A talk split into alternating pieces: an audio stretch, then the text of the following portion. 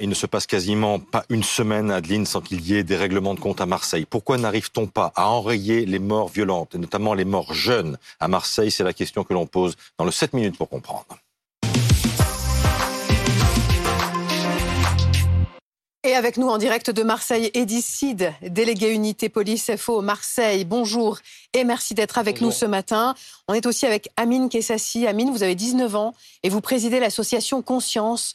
Le 29 décembre 2020, votre frère Brahim, 22 ans, était retrouvé calciné dans une voiture victime des trafiquants de, drogue. Vous avez monté cette association depuis. D'abord, on va parler avec Maxime Brandstetter du service police-justice de, BFM TV pour faire d'abord un, état des lieux. Parce que Christophe le disait, on a l'impression que ces règlements de compte, ils sont quasi quotidiens. En fait, ce n'est pas, pas qu'une impression, les chiffres parlent aussi. Alors quasi quotidien, c'est peut-être un peu exagéré, mais en tout cas, il y en a beaucoup et il y a euh, une accélération. Vous savez, la procureure, la dernière fois, euh, le week-end du 2-3 avril, elle expliquait que tout ça était lié à une guerre, une guerre de trafic de drogue qui avait débuté en 2021.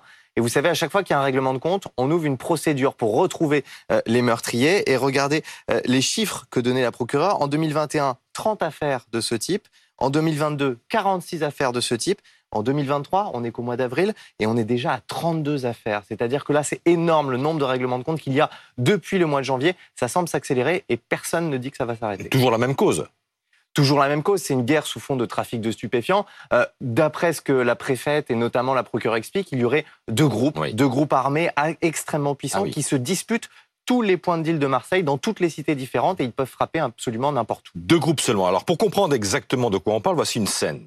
Une scène qui a été tournée par les équipes de Ligne Rouge en octobre 2021, cité Bassins à Marseille. Les policiers à ce moment-là sont en opération, en intervention anti-drogue dans le quartier. Regardez. Pendant notre tournage, un chouf lance l'alerte. En direct, des témoins commentent la course-poursuite. Ah là là, ils vont le bloquer, ils vont le bloquer, ils vont le bloquer. En interpellant un des trafiquants, un policier lui porte un coup.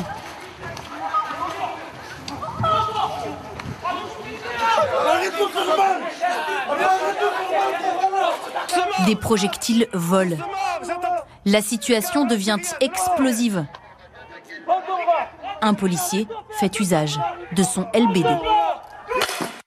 Édicide, c'est ça tous les jours à Marseille? Euh, C'est en partie ça, effectivement, euh, tous les jours dans, certains quartiers populaires de Marseille. Euh, il est indéniable qu'on a aujourd'hui effectivement une vendetta, et je pèse mes mots. aujourd'hui, les narcotrafiquants marseillais ont décidé de tuer plutôt que d'être tués comme on dit dans leur jargon et, à force de les entendre, en gros, ils préfèrent que ce soit la mère de quelqu'un qui pleure que la leur. Voilà, aujourd'hui, on en est factuellement. Et euh, c'est fou, mais c'est vrai. Euh, aujourd'hui, de par les interpellations qu'il y a eu euh, chez certains narcotrafiquants marseillais, de par les, les, règlements de compte et les, assassinats qu'il y a eu, il y a des places à prendre sur les points de deal à Marseille, sachant qu'un point de deal à Marseille, c'est entre 30 000 et 90 000 euros par jour de chiffre d'affaires. On est frappé, Edicide, par l'âge des, victimes, des narcotrafiquants qui sont de plus en plus jeunes et des victimes aussi. Oui, complètement. Euh, c'est un phénomène qui est assez récent, qu'à moins de 5 ans, on a un phénomène effectivement de rajeunissement des protagonistes, autant des auteurs que des victimes. Euh, c'est-à-dire qu'aujourd'hui, on a des personnes qui exécutent sommairement des jeunes et qui n'ont pas plus d'une vingtaine d'années. Euh, le problème du rajeunissement de ces protagonistes, que c'est un phénomène de désinhibition avérée de la violence. Là où il y a quelques années, effectivement, menaçait, euh, on, on, on, est intimidé, effectivement, même violemment, on a intimidé euh, le concurrent. Aujourd'hui, on n'hésite pas à, passer à, la, vitesse supérieure et malheureusement au drame, en l'occurrence, d'éliminer définitivement les concurrents. Et, ça, c'est un phénomène qui est assez récent sur l'agglomération de Marseille. Amine, est-ce que vous êtes d'accord avec ce constat? Donc, à la fois des, victimes et des agresseurs de plus en plus jeunes et de moins en moins d'état d'âme, en fait.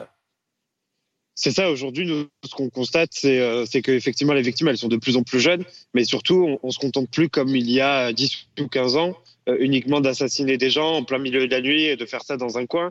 Aujourd'hui, ils se permettent d'assassiner en pleine journée, devant tout le monde, devant des familles, devant des jeunes, de calciner. Moi, je rappelle, mon, grand frère a été retrouvé calciné dans le coffre d'une voiture, donc je vous laisse imaginer le, niveau de barbarie. Alors, mais enfin, euh, ces histoires terribles, on en raconte pratiquement toutes les semaines euh, sur, sur BFM TV. Amine, selon vous, qu'est-ce qu'il manque euh, Vous avez un policier à vos côtés sur, sur, l'image. C'est une histoire de police? Non, aujourd'hui, c'est plus qu'une histoire de police. Effectivement, aujourd'hui, ce qui, ce qui manque concrètement à Marseille, c'est, et pour la nationale aussi, c'est de renouer le dialogue avec la police, c'est de rapprocher les citoyens, les forces, les forces citoyennes et la police.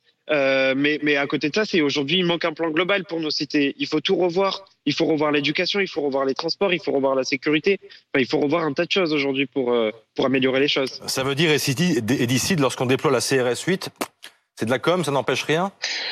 Ça veut dire simplement qu'aujourd'hui, il y a des pistes. Il n'y a pas des réponses, mais les réponses sont multifactorielles, comme l'expliquait Amine. C'est-à-dire qu'effectivement, il faut, remettre en place la parentalité, parce qu'on a un problème sur ça, une facilité des transports, et l'emploi, euh, une politique effectivement d'aménagement urbain qui soit plus importante, mais aussi les effectifs de police sur l'ensemble des arrondissements marseillais de Marseille.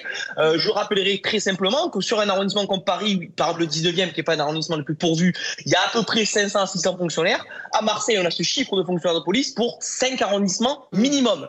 Donc à un moment donné, une rupture d'égalité avérée en termes de moyens humains et de services publics de la sécurité pour les Marseillais. Pareil sur la vidéosurveillance et la vidéoprotection. La ville de Nice, qui a deux fois moins d'habitants, a, autant de caméras que nous, alors qu'on a deux fois plus de population. Euh, pareil sur les narco-États. Aujourd'hui, il va falloir se fâcher avec ces narco-États parce qu'on a des têtes de réseau qui sont aujourd'hui à l'étranger, au Moyen-Orient, en Afrique du Nord, et même certains en Amérique du Sud. Et c'est les policiers marseillais qui sont en interpellé quelques-uns il y a quelques temps de ça, mes collègues d'OFAS qui font un travail formidable. Et aujourd'hui, on laisse faire, on permet de recycler cet argent sale de la drogue dans ces pays-là. Il y a, y a, des pistes sur lesquelles il faut qu'on travaille, euh, on doit travailler. C'est une réponse structurelle qui doit être apportée de façon pérenne. Maxime, il y a aussi le tribunal hein, de Marseille qui juge ces affaires. Et alors, le journal La Provence raconte ce matin une audience absolument hallucinante hallucinante et qui malheureusement représente assez bien la réalité euh, de ces quartiers. Elle raconte l'histoire d'un jeune de 20 ans, un jeune qui vient de Rouen et qui est venu à Marseille pour travailler. Euh, aujourd'hui, il y a un axe dans toute la France, des jeunes de toute la France qui vont travailler à Marseille pour être guetteurs, euh, pour faire des petites mains du réseau et gagner un petit peu d'argent. Et il a été attrapé par la police, il est donc jugé pour avoir été guetteur. Et il raconte à son avocat qu'il a peur parce que la dernière fois qu'il a été jugé, on l'a attendu à la sortie du tribunal, on lui a mis un pistolet sur la tempe et on lui a dit tu as été jugé, tu as une dette envers nous, tu vas retourner bosser. Et donc, il est en quelque sorte prisonnier de ce réseau. Il en fait part à son avocat qui remarque qu'effectivement, dans la salle, il y a des, personnes euh, à l'air patibulaire dans le tribunal, dans la salle d'audience. Vous savez, c'est public, on peut y assister. Et donc, euh, des criminels aussi. Et donc, il se méfie. Il, en quelque sorte, il discute avec le juge des avocats. À la fin du jugement, le hmm. jeune garçon va à un mandat de dépôt, c'est-à-dire qu'au lieu de ressortir libre, ce qu'il aurait dû avoir pour la peine qu'il risquait, il va en prison. Pourquoi? Pour le protéger. En tout cas, c'est ce que déduit l'article. On en est là aujourd'hui avec des réseaux qui emprisonnent des jeunes et c'est un phénomène qu'on nous fait beaucoup remonter de très jeunes qui vont seulement pour bosser et qui se retrouvent très vite mis à l'amende. On leur crée de fausses dettes et ils sont prisonniers du réseau en quelque sorte. Incroyable. Merci beaucoup. Merci à vous, Amine Kessassi et Eddie C'est c'est intéressant d'ailleurs de, vous voir euh, dialoguer et essayer ensemble évidemment de trouver des solutions euh, constructives. Merci pour votre témoignage ce matin.